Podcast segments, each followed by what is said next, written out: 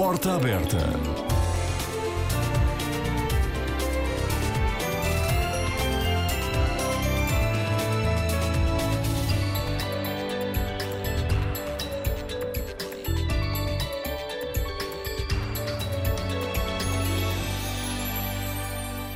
Estamos a dois dias do 13 de outubro, dia de grande celebração em Fátima, por se assinalar nesta data a última aparição de Nossa Senhora aos pastorinhos na Cova de Iria. Foi ali, em 1917, que a Virgem do Rosário deixou um apelo veemente à conversão, um apelo que nós, hoje, nem sempre levamos a sério, apesar de nos dizermos cristãos. Por isso, também há 15 dias, na Praça de São Pedro, o Papa Francisco pediu aos católicos um compromisso concreto na vivência da fé. Não basta nem satisfaz a religião de fachada, lembrou o Papa. Esta manhã aqui no Porta Aberta é minha convidada uma mulher que se converteu a Cristo já na idade adulta e que assumiu, a partir daí, construir a sua vida com ele. A sua história não é uma história linear, perfeita, mas para ela, como para todos os que conhecem a misericórdia de Cristo, é fonte de ânimo e consolação saber que Deus não tem outro desejo senão este, que todos os homens se salvem. Ruth Marques, dos Santos, farmacêutica de profissão, aceitou contar-nos esta manhã um pouco da sua história com Deus. É uma história de fé e de amor. Eu sou o Oscar Daniel e conto consigo nesta emissão do Porta Aberta, um programa com produção de Francisca Favila.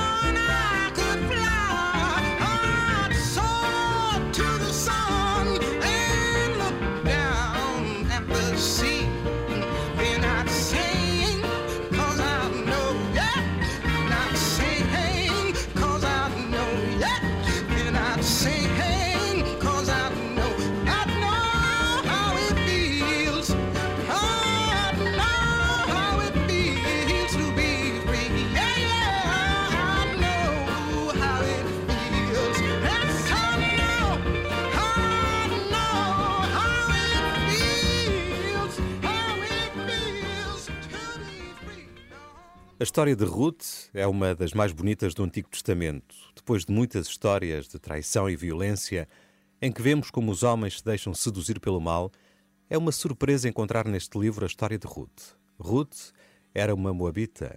Quando ficou viúva, poderia ter deixado a sogra, que era judia, para refazer a sua vida casando de novo. Era esse até o costume.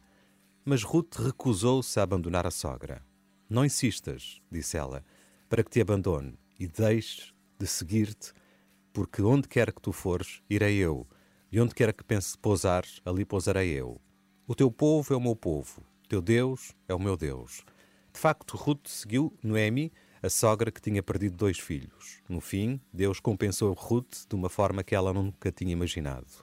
Comigo esta manhã está outra Ruth, a Ruth Marcos dos Santos, uma mulher de fé que procura seguir Cristo com a história que é sua. Bom dia, Ruth. Bem-vinda. Bom dia, Oscar. Bom dia, obrigado pelo convite. Não sei se esta Ruth do Antigo Testamento é uma figura especial para si ou não. É, acaba, acaba sempre por ser, não é? Inspira de certa é, forma. Exato, é, é inspiradora. Uh, fazer um bocadinho diferente daquilo que é o suposto é o que se pode tirar deste, desta história, não é? Às vezes ser diferente ou seguir o que não é suposto. É um bocadinho o que eu faço hoje em dia. A Ruth é batizada, pertence pelo batismo ao povo de Deus, mas sei que cresceu sem grande ligação à igreja. Porquê? Não, os seus pais não e avós não tinham esta ligação? Não, não. Um, é, é, não, era, não havia hábito da nossa família, nem pais, nem mesmo a família mais próxima, não havia hábito. Portanto, éramos batizados, sim, mas depois mais nada. Portanto, eu nunca fiz primeira eu nunca sequer iniciei a catequese em, na idade dos seis anos, não é? Quando se inicia eu nunca fiz a catequese, portanto a vida foi passando. Eu não posso dizer que fosse agnóstica, mas numa fé hum, escondida, talvez. Como é que foram os seus dias de, de infância e adolescência? Foram bons. A adolescência sempre com aquela sensação habitual do adolescente, mas foram bons. Eu, como filha única, sinto que me falta. Sensação habitual que nós depois vivemos com os nossos filhos também. Exatamente. Faltava, era bom ter tido irmãos mas, mas uma vida, uma vida muito, muito, muito agradável e razoável, com a presença de avós, de tios, de primos, do lado do meu pai a família era grande. E a ideia que eu, quando olho para trás, é essa: é uma vida agradável. Como é que viviam as festas mais cristãs? O Natal, a Páscoa, acontecia-lhe ir à igreja ou nem por isso? Não, não. As festas eram festas de casa e nós tínhamos um hábito muito interessante do lado do meu pai, que a minha avó achava que a grande festa era a da Páscoa apesar de não irmos à igreja, era onde ela fazia questão que todos os filhos, uh, noras, genros, netos, todos estivéssemos juntos. Portanto, era, a festa da Páscoa era muito marcante em termos de família, mas não íamos à igreja, mas para ela isso era importante. Portanto, as festas Nunca tiveram eram... sequer o hábito de fazer o presépio? Não, isso sim, isso sim, mas é uma coisa muito já mais minha. Agora, agora faço coleção de presépios, mas mais minha, uma coisa mais, se calhar, até de já na entrada da adolescência. Apesar, vejo que mesmo sem prática religiosa, uh, houve aqui a transmissão de alguns valores cristãos por parte uh, dos seus pais. Como é que eles a marcaram mais? Olha, eu tenho uma marca do meu pai, que já não é vivo há já muitos anos, eu perdi meu pai cedo, e da minha mãe, uma marca de gente que considerava que o trabalho era um, o modo de nós evoluirmos. Portanto, eu sempre vi meus pais a trabalharem muito. E isso fez com que eu pensasse que se eu queria realmente ser alguém, tinha que trabalhar e estudar. Porque eu sempre trabalhei com os meus pais. Dentro daquilo que era possível, não é? Nas férias, na, nas férias de Natal, da Páscoa, do verão. E eu olhava e pensava: ou eu vou trabalhar muito e fico neste registro, ou eu vou trabalhar muito e vou tentar subir o registro. E, portanto, eu desde muito nova achei que tinha que fazer formação. E fiz faculdade, graças aos meus pais, como é óbvio, que me, não é, que me deram a capacidade, não tendo muito dinheiro, que me deram a capacidade de estudar, mas eu via, vi sempre muito este trabalho presente. Aos 22 anos, uh, decide fazer a primeira comunhão, porquê? O que é que aconteceu que a fez de repente fazer isto? Eu tenho, eu, eu ia casar, um, cedo, para, cedo para, para a minha geração, mas ia casar, e lembro-me perfeitamente do, do padre Júlio da paróquia de Correios dizer, oh Ruth, na preparação, nos papéis, naquela. Ah, tu não votei primeira comunhão. E eu olho para o padre Júlio, não, tu não quer fazer. E eu pensei, ai, o que é que eu agora, como é que ele descalça a bota? E, então, experimente, vá uma, vá, vá só uma vez, se gostar da catequista, porque havia catequese de adultos, como é óbvio, faça a primeira comunhão. E eu fui assim, um bocadinho, vamos fazer, pronto. E fiquei encantada com a catequista. Ah, uma pessoa que marcou profundamente naquela altura do amor e de uma fé uh, inabaláveis. Eu lembro-me, isto marcou-me profundamente. Portanto, eu não fui só à primeira catequese, fiz as catequeses e fiz a primeira comunhão. E a minha primeira comunhão, além da primeira comunhão ser importante, como é óbvio, marca, marca aqui um, uma primeira noção de fé um, estruturada, se quisermos assim. na minha vida, porque eu realmente tive muita sorte com quem me preparou para a primeira comunhão. Isso marca-me profundamente. Portanto, eu faço um bocadinho empurrada, é a expressão real, mas depois hum, faço, quer dizer, começo a preparação, mas depois hum, estruturou-me, tive muita sorte. Acho que também precisamos de. É como uma semente que de repente obrigou é. a procurar mais. É, exatamente. A semente ficou lá nessa altura, garantidamente. Aquela catequista foi a minha, a minha grande semente. Para quem, eh, enfim, não tem essa experiência e se calhar pode estar nesta dúvida, como é que é uma hum, catequese de adultos? É muito mais uma conversa. Portanto, nós focamos os sacramentos, no fundo, para nós que nunca fizemos o batismo em bebê não conta para nós em termos de preparação de sacramento, que nunca fizemos preparação de sacramento, não percebemos muito. Portanto, vamos um bocadinho no zero. E a primeira coisa é uma conversa de adultos sobre o que são os sacramentos, porque é que é importante fazer os sacramentos. Isto é a primeira comunhão, que é, há, há, coisas que quem nunca fez, e eu tive, é, éramos vários a fazer a primeira comunhão de, de, adultos. Aliás, havia vários a fazerem batismo e primeira comunhão. E o, íamos ao, ao, básico, mas numa conversa muito adultos, porque isto de fazer a primeira comunhão, para quem não convive na fé e na igreja, pode ser uma coisa. Pronto, é, tipo, é mais uma festa e não é. Portanto, a primeira comunhão, é muito importante, é nos explicar o que, porquê do sacramento, porquê dos outros sacramentos. Portanto, funciona muito uma conversa de adultos, não tem nada a ver com o catequese que os miúdos fazem. Portanto, falamos da Bíblia, falamos de Jesus, do caminho de Deus e dos sacramentos. Sentiu mais esclarecimentos do que dúvidas a despontar? Não, na altura senti muitas dúvidas, mas, mas achei que tinha alguém que me esclarecia bem. E descobri muita coisa muita nessa altura. Como lhe digo, é realmente, foi realmente a primeira grande semente. A primeira comunhão é um acontecimento grande na vida de um cristão, seja em que idade for, mas o mesmo se pode dizer de todas as comunhões que fazemos ao longo da vida, porque é Deus que recebemos nós ter consagrada, Jesus vivo. Ao ler a história de São João Bosco, descobrimos que ele teve, entre outras graças, a graça imensa de ter uma catequista maravilhosa, sua mãe, a mãe de São João Bosco tinha tal amor a Jesus que não só preparou o filho para a primeira comunhão, como ela própria fez e se preparou para esse momento, rezou e jejuou com o filho para viver plenamente esse grande acontecimento. Já regressamos à conversa. I am sailing home again, the sea. I am sailing. stormy waters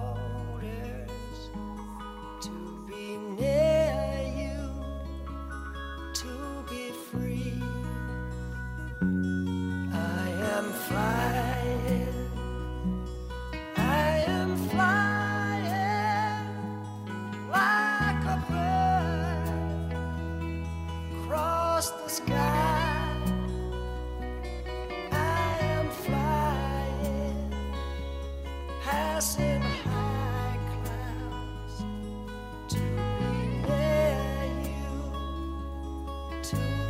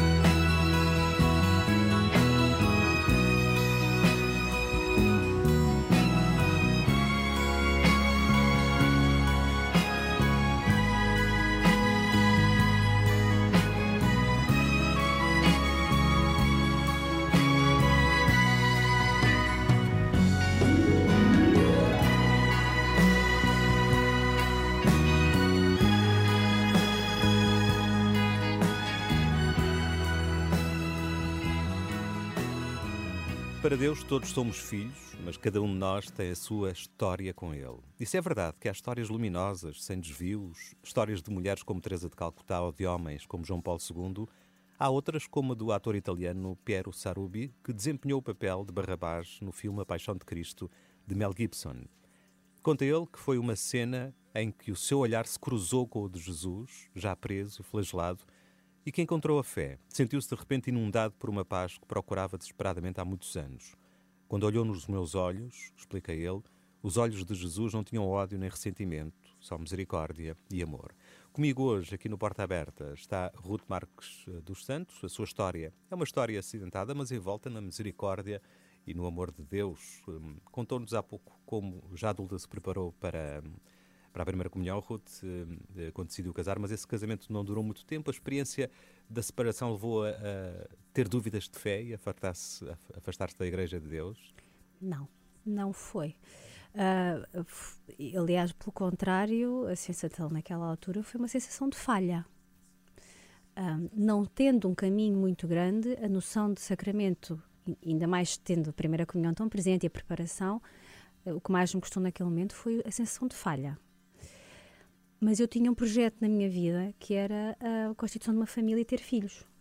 E isso acabou depois por ficar um bocadinho desvanecido quando eu realmente voltei a constituir família, eh, voltei-me a casar e tive os meus três filhos. E, portanto, eu gosto de pensar que Deus Nosso Senhor me pôs à prova.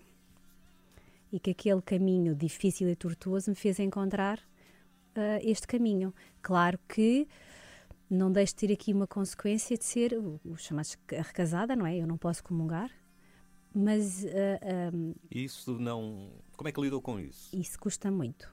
E custa-me, conforme o meu caminho posterior ao casamento foi sendo mais uh, profundo na fé e na igreja, tive momentos em que isso me custou muito. Um, há outros momentos que eu entendo isso como sendo... Um, o meu, foi o meu caminho, foi esse o caminho que Deus decidiu para mim. Não estou completamente entregue a não comungar a vida toda, isto porque tenho processo uh, em Setúbal para pedir a nulidade sacramental. Eu não sei se vai correr bem, se vai correr mal, portanto, eu neste momento não tenho até grandes expectativas e levo isto como sendo o meu caminho. Até às vezes com os, com os escoteiros da, da paróquia mais, os escuteiros mais velhos da paróquia onde eu, onde eu estou, que às vezes puxa assim levemente o assunto sobre uh, isto nós temos que, para casar, pensar bem. Uh, não pode ser um ato irrefletido. Eu não acho que tenha sido um ato irrefletido o meu, mas de algum modo havia sinais que eu não li. E costumo dizer isto aos caminheiros que têm hoje 22, 23 anos e que trabalham connosco no voluntariado, que nós temos que pensar um bocadinho, assim, porque um sacramento é um sacramento. Sei que Nossa Senhora teve um papel importante na sua história, na sua caminhada de fé. Quer contar-nos porquê? Um, quando eu fiquei grávida dos meus primeiros filhos, que são gêmeos, a gravidez foi bastante complicada. Eles nasceram muito prematuros. Uh, é um rapaz e uma rapariga, e a rapariga um, esteve mesmo entre a vida e a morte, e portanto, mesmo com aquilo que se chama o prognóstico reservado. E há um dia em que a médica me diz: e a minha filha tinha um quilo, que ela só sobreviveria se tivesse, fosse, fizesse uma intervenção cirúrgica complexa. Portanto, no dia a seguir íamos, íamos sentar todos os médicos e os, pai, e os pais, eu e o meu marido, para tomarmos uma decisão. E eu, nesse dia, beirei-me da, da incubadora, com ela mesmo muito mal, e disse: Nossa Senhora, que és mãe, salva a minha filha. Eu irei a Fátima a pé eu, eu lembro, as, as, palavras da minha cabeça foram estas. Eu não pedi mais, eu não, não fui capaz de dizer mais nada, porque percebi que tinha muitas probabilidades de, de não levar a minha filha para casa.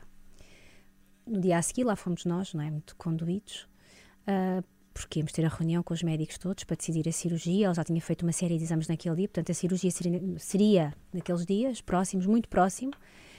E a médica de manhã que a avaliou, na barriga, ela tinha um problema gástrico grave Disse-me, ah, Ruth, se ela tivesse assim ontem, eu nem tinha feito exames. Isso, como doutora, a Carolina está muito melhor hoje. Vamos parar a probabilidade de cirurgia, claro, muito melhor dentro daquilo que era um quadro muito difícil, mas para já vamos parar durante um dia ou dois e vamos ver como é que ela recupera. Pronto, posso lhe dizer que a minha filha fez uma recuperação uh, ótima. Um, passado 15 dias teve alta, ainda obviamente muito pequenina e com todas as contingências de um, de um prematuro. Mas a única coisa que eu fiz no dia a seguir dela não ter sido operada, eu disse ao meu marido: Olha, vamos avisar no hospital e leva-me a Fátima, de carro. Eu hei de lá ir a pé. E isto foi o um marco. Eu, eu, eu, digo que não, não, não, tive um milagre, eu tive eu, o direito a uma graça, porque eu não tenho, não me acho, não me acho capaz de, de merecer um milagre. O direito a uma graça. E isto é uma graça que eu conto muitas vezes. Assim, eu, eu não pedi nada, eu não, não fiz um, um grande pensamento, eu pedi ali, a uma mãe que salvasse a minha filha. E depois fui a Fátima a pé, claro. E se este passo com a Nossa Senhora foi assim muito importante, o posterior, que foram dois anos e meio depois, que eles já estavam assim maiorzinhos, ter feito a caminhada à Fátima a pé, foi uh, o culminar de uma segunda grande semente. Portanto, eu se, se eu achava que tinha uma dívida que tinha que cumprir, eu quando acabei a primeira caminhada Lisboa-Fátima, com um grupo fantástico, a quem eu mando um beijinho imenso, à Fernanda e ao Carlos, que são, assim, duas pessoas muito importantes na minha vida, um, eu percebi que aquilo não era um pagamento de uma dívida. Portanto, saí de Lisboa a pensar, ai meu Deus, eu nunca vou conseguir, ou vou ficar pelo caminho, e demora já que acabe isto, e quando cheguei a Fátima percebi que aquele era o caminho. Não era só o das pernas, era também o emocional, o, de, de, o da fé. E portanto, a segunda grande semente na minha vida, na fé, não foi só a graça que recebi, foi depois a concretização um, dessa graça e quando cheguei a Fátima. Portanto, eu percebi o meu caminho naquele dia e percebi que, sem dúvida, a tal, a tal paz, o tal sentido que nós às vezes não conseguimos expressar por palavras, ali fez, fez, fez, fez sentido. Parece uma história de provocação. Parece que Deus a provocou várias vezes. É. Eh, como se costuma dizer, escreve direito por linhas tortas. Eu gosto de pensar nisso. Eu gosto de pensar que, que, que às vezes precisamos de ser um bocadinho postos à prova para, para, para sair de, da zona de conforto e pensar noutra. Com, e ver, pensar e ver com outros olhos. E isso realmente sem Mas não deixa de ser curioso uh, o seu percurso, porque todos os sobressaltos foram motivo de crescimento uh, sim, na, sim, na relação sim, com Deus. Sente isso agora, passado estes sinto, anos? Sinto, sinto sem dúvida. Eu não vou dizer que, que, que, o processo de fé é linear e é sempre a crescer e que não passamos por momentos de, de alguma dúvida que não tem a ver com, com situações que é específicas, mas sem dúvida que o meu, o meu, o meu somatório tem sido sempre em crescente, sim, mesmo com todo, todos os momentos menos fáceis, sempre em crescente. O Papa Francisco dizia há dias, e eu vou ler que é para não adulterar as palavras do Papa, que algumas das pessoas que se converteram a Cristo não nos são apontadas como modelos de vida, mas sim como privilegiados pela graça, porque a conversão é sempre uma graça. É assim que se vê, sente-se assim uma privilegiada da graça de Deus? Uh, não, não, quero puxar para privilegiada, mas uh, sinto que ao longo da vida Deus me concedeu uh, muito. Porque quando às vezes eu comento que calha que sou recasada, porque há muitas pessoas que não sabem que eu não tenho filhos de outro casamento, portanto nunca calhou. Uh, mas que digo que hoje tenho uma família e que hoje sou privilegiada porque nós todos temos saúde e porque hoje consigo fazer coisas para com os outros que nunca na vida pensei, só posso dizer que realmente sou privilegiada. E que os caminhos que Deus me colocou, que, é, que às vezes são insondáveis, eu, eu também fui tendo essa sorte dos caminhos me surgirem e, pronto, e se calhar de, de ter aceito. A Ruth, como nós já ouvimos uh, anteriormente, cresceu sem instrução religiosa. Hoje, com a experiência que tem, que importância e que valor que dá a catequese, quer na, na, na infância, quer na, na fase adulta? Ai, eu, muito, muito importante. Se sempre eu, eu acho que deve ter sido sempre importante. Nos tempos em que correm é muito difícil nós colocarmos os nossos filhos que têm um, um, uma quantidade imensa de coisas simpáticas para fazer uh, e que lhes dão muito, muito prazer, nomeadamente aquilo que é tudo que se relaciona com os eletrónicos, é muito fácil nós termos miúdos muito vazios e muito longe da fé, muito e, e com uma melhor proveniência, mas muito longe. Portanto, a catequese é, foi, foi, foi, foi, existiu sempre na, na, vida dos meus filhos e eu acho que é ali um, um, é muito importante. E nós às vezes achamos que quando eles vão, não vão da mesma vontade, não vão sempre da mesma vontade, mas depois há um momento que alguma coisa que eles dizem que nós pensamos, não, espera, está lá. as sementinhas são difíceis nesta fase, com esta geração e com esta envolvência. Mas ainda que difíceis, não ter semente é pior. Portanto, a catequese para mim é fundamental para os miúdos. Portanto, Há alguma parábola do Evangelho que aprecie especialmente e que recorde muitas vezes? Eu, há uma expressão do Evangelho que eu uh, penso, não é uma parábola, mas é uma expressão que é dita na quarta-feira de cinzas que eu me lembro e que eu, que eu me lembro e que eu me faço por lembrar. Aliás, há duas expressões que, do Evangelho que é dito sempre na quarta-feira de cinzas. Uma é o que a mão direita faz, a esquerda não sabe. E a outra é que vimos do pó e para o pó voltamos. E, portanto, isto eu, quando às vezes somos todos muito humanos e muito incompetentes eh, nas nossas relações, um, me traz e me põe com os pés na terra. Portanto, nós somos do, viemos do e para o pó voltamos. Não há ninguém que seja acima de ninguém. E o que nós fazemos é porque queremos fazer, não é para demonstrar a ninguém. E eu muitas vezes digo isto aos meus filhos. Um, que eu não sei se eles vão sempre percebendo. Mas estas são, porventura, as duas passagens do Evangelho que eu mais me lembro ao longo do ano, para me, para me pôr no meu lugar. Todos somos criaturas de Deus, mas pelo batismo tornamos-nos filhos de Deus. E porque o batismo deixa em nós uma marca indelével, que não se pode apagar. Uma vez batizados, somos filhos de Deus para sempre, independentemente daquilo que aconteça depois na nossa vida. Ruth Marques dos Santos é filha de Deus por inteiro e já voltamos à conversa. Hoje a semente que dorme na e se esconde no escuro que encerra, amanhã nascerá uma flor ainda que a esperança da luz seja escassa. A chuva que molha e passa vai trazer numa gota amor.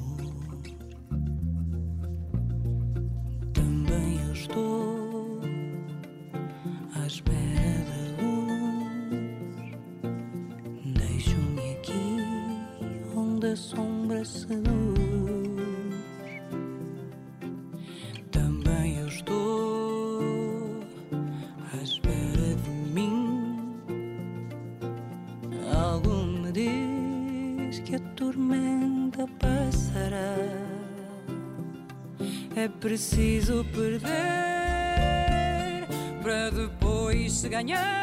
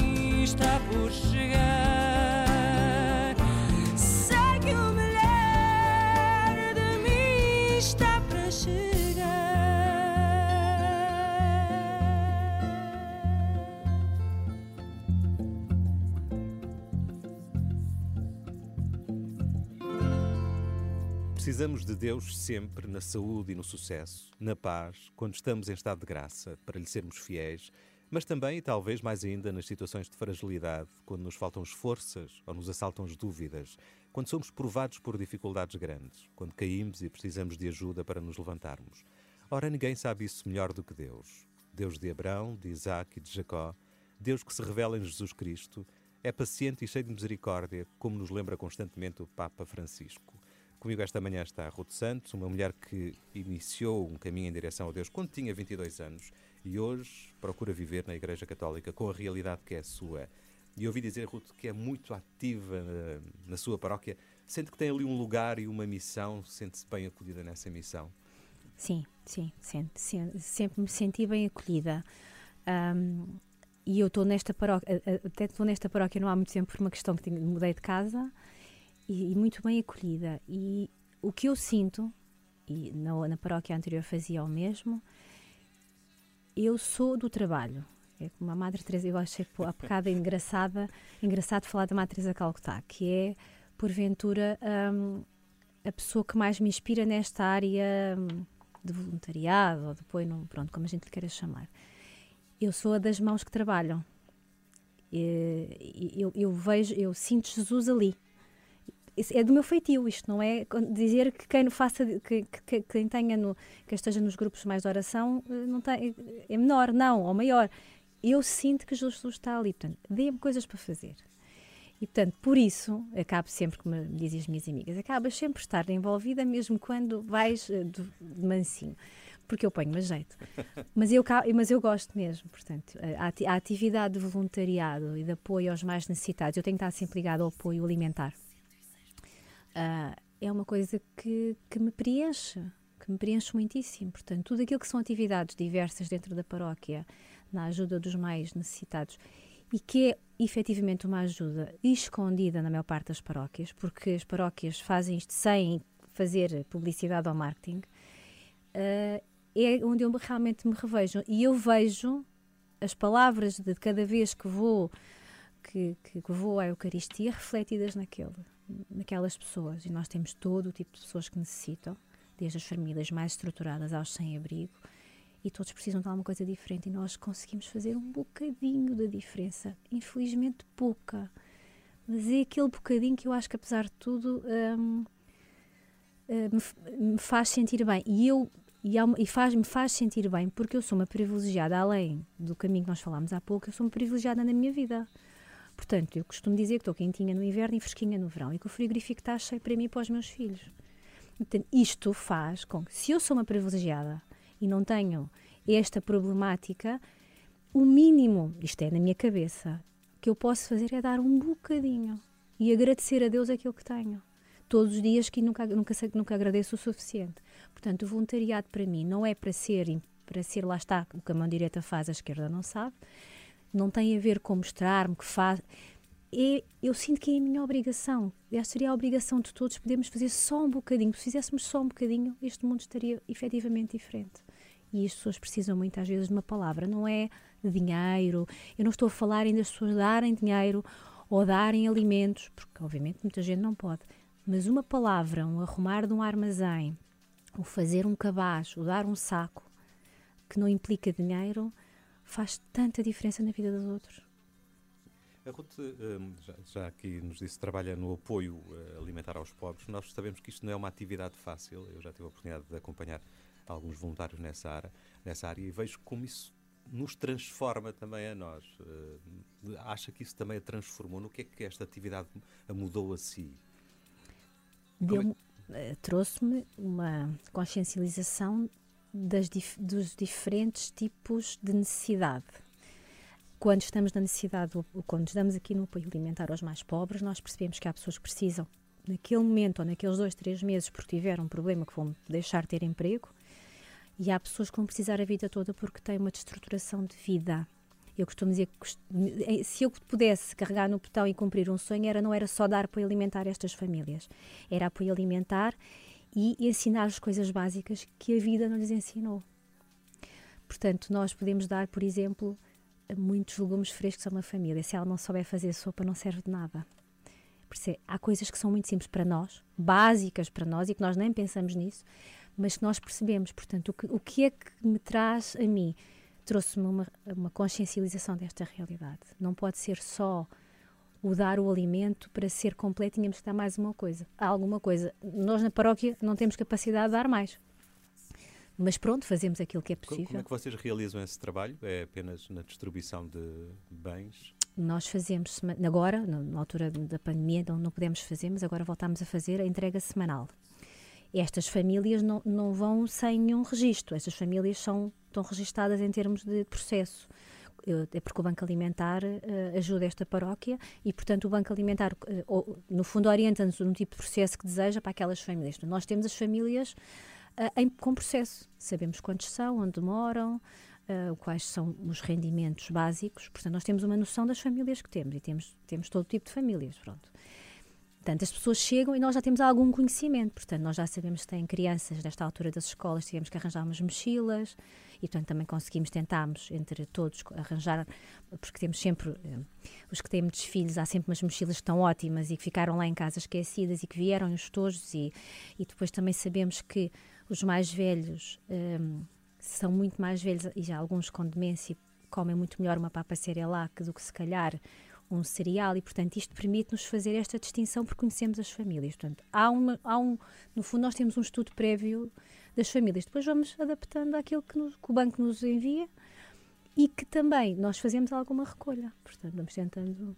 Esta pandemia fez crescer esta realidade de famílias carenciadas? Fez. Fez crescer a realidade de famílias carenciadas e fez agravar algumas que nós já tínhamos no nosso portfólio que ficaram bem pior porque ou entraram em layoff amb- ambas as partes, o pai, o pai e a mãe, ou, ou estão mesmo desempregados porque tinham empregos pouco, que não eram estruturados, que não tinham, não tinham contratos. Portanto, nós temos pessoas que estão pior que a que estavam e temos vindo a receber ah, duas famílias, uma família por mês, porque nós estamos um bocadinho escondidos em termos de localização. Isto às vezes não sabem muito bem onde é que é, porque nossa- as nossas instalações são, por questões da, da igreja, que não temos outro espaço, são um bocadinho escondidas.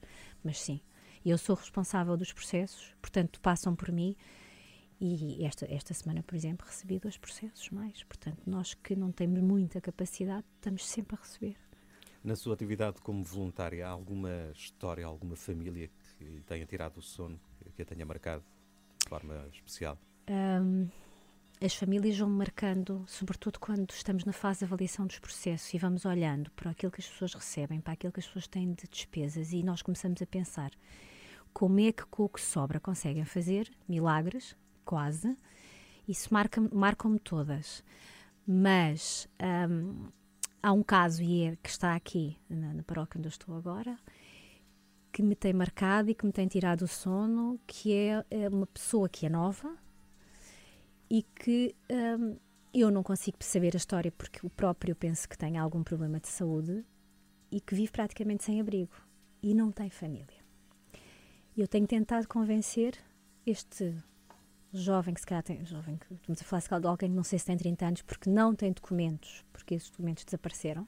Isto acontece muito nesta, nesta área já quando já estamos a falar Torna mais difícil gente ter que está acesso à ajuda. é? Exatamente. Nós, temos, nós mantivemos a ajuda apesar de não ter documentos, porque era óbvio que, que eu tinha necessidade, mas eu tenho tentado convencê-lo a recorrer a uma instituição, que é o Valdacor, eh, de quem eu tenho, tenho algum conhecimento da sua, da sua atividade, e, e sempre dizendo: és novo, podes aprender uma profissão, podes ter a tua vida, não precisas lá ficar, mas, mas eles vão-te ajudar e vão-te ensinar.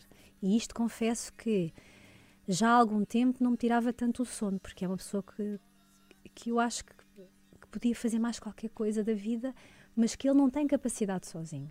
E nós temos que assumir. Há uma coisa que eu me custa que é quando vemos dizer assim: ah, eh, está mal, mas não quer trabalhar. Ou está mal, mas podia fazer qualquer coisa. Há famílias que não sabem fazer. Nunca lhes foi ensinado.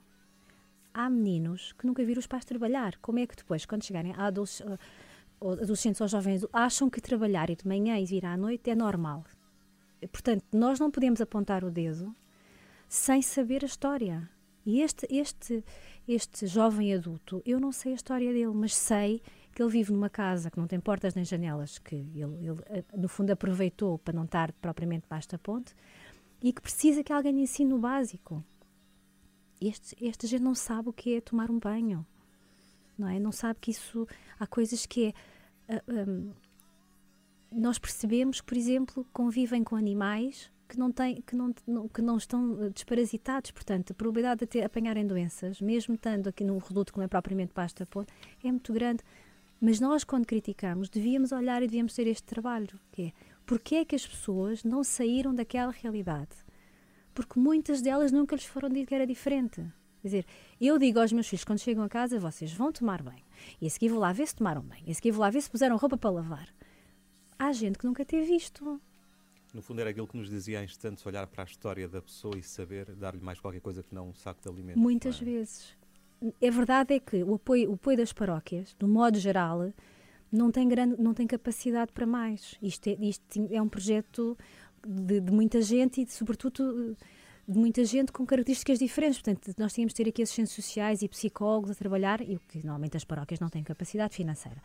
Nós trabalhamos todos para ter uma noção, é tudo voluntariado. Não há ninguém, portanto, não há dinheiro, como eu costumo dizer, não há dinheiro ali. Portanto, todas as pessoas vão, seja ir ao banco alimentar, carregar os alimentos, seja descarregá-los, seja entregar os cabazes, fazer cabazes, são todos voluntários.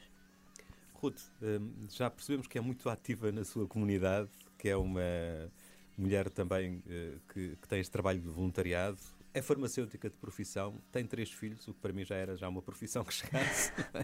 Como é que consegue chegar a tudo e a todos assim, a gerir este seu tempo? Um, eu tenho que dizer que tenho aqui uma retaguarda importantíssima que é o meu marido, não é? Pronto.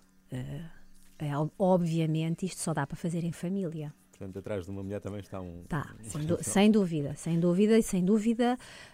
Um, eu vou tentando aproveitar os tempos que os meninos estão entre a catequese, os escuteiros, a missa, e esses tempos serem, como tenho que me sair de casa para os levar e para os trazer, e vamos aproveitando esses espaços para usar o, para o voluntariado, portanto, rentabilizando. Mas sem dúvida que quando é preciso ter reuniões durante a semana, às vezes de equipa, ou quando é preciso fazer uma campanha num, num, supermercado, que agora infelizmente não estamos a fazer, mas fazíamos, em que eu estava um fim de semana, sábado e domingo, com a campanha, é impossível não fazer isto sem, sem, sem retaguarda. Portanto, obviamente isto faz-se em família. Há uns que vão fazer um lado e há outros que ficam a fazer o outro. Portanto, os jovens lá de casa já se tocam por este trabalho de voluntariado também? Já. Os mais, os mais velhos, que têm 12 anos, já fizeram várias vezes recolha nos supermercados. Uh, eu faço questão que, quando é possível, eles estejam presentes. Já têm ido comigo, não na entrega de cabazes, porque há situações onde há meninos que depois são colegas de catequese e escuteiros e eu não quero que eles tenham esta percepção. Portanto, eu, até eles serem mais velhos, acho, eu, são todos iguais, mas já lá têm ido ao armazém, por exemplo, ver como é que estão, ou, ou se é preciso ir lá alguma coisa, portanto, fora da entrega dos cabazes, e nós vamos conversando sem nome de alguns casos. E, eu gostava muito que os meus filhos fossem agradecidos e ajudassem. E, ser, e, e que os miúdos serem agradecidos nos dias em que correm não é fácil, porque de algum modo nós vamos facilitando. Portanto, que eles por um lado sejam agradecidos e por outro lado que percebam que é só um bocadinho que damos aos outros. Vamos tentando. Mas sem dúvida que isto é em família. Ruth, foi um enorme gosto tê-la aqui no Porta Aberta. Eu é que agradeço. Muito obrigado. Desejo-lhe um bom domingo e uma boa semana.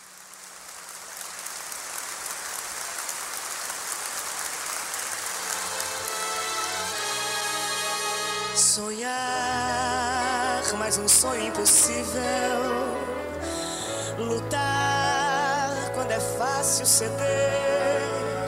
Vencer o inimigo invencível. Negar quando a regra é vender. Sofrer a tortura implacável. Romper a incabível prisão. Voar limite improvável. Inacessível chão é minha lei, é minha questão.